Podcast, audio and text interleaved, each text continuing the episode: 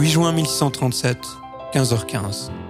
Dans la fable du pangolin chinois, le défi de société résidait pour nous tous dans la compréhension de la portée du terme responsabilité individuelle.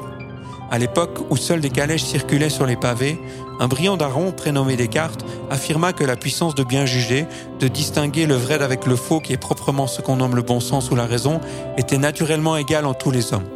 Du moins, il faudrait savoir engager deux choses, votre raison et votre volonté. La raison, c'était la connaissance nécessaire pour comprendre qu'il ne fallait mieux pas parler à son grand-père sans masque ou chanter dans une chorale. La volonté dépendait de votre capacité à la béatitude, à savoir votre propension à manifester une forme de passivité un peu niaise par rapport à ce que votre raison vous hurlait ou pas dans les oreilles. Et là, les choses se compliqueraient, parce que l'être humain était par sa nature imparfaitement rationnel. Bien des siècles plus tard, au moment où Elvis Presley exploserait les charts au pays des fous de la gâchette et de l'American Way of Life, les bases de l'économie comportementale se poseraient. Si vous aimiez le rose marshmallow, vous alliez être déçu.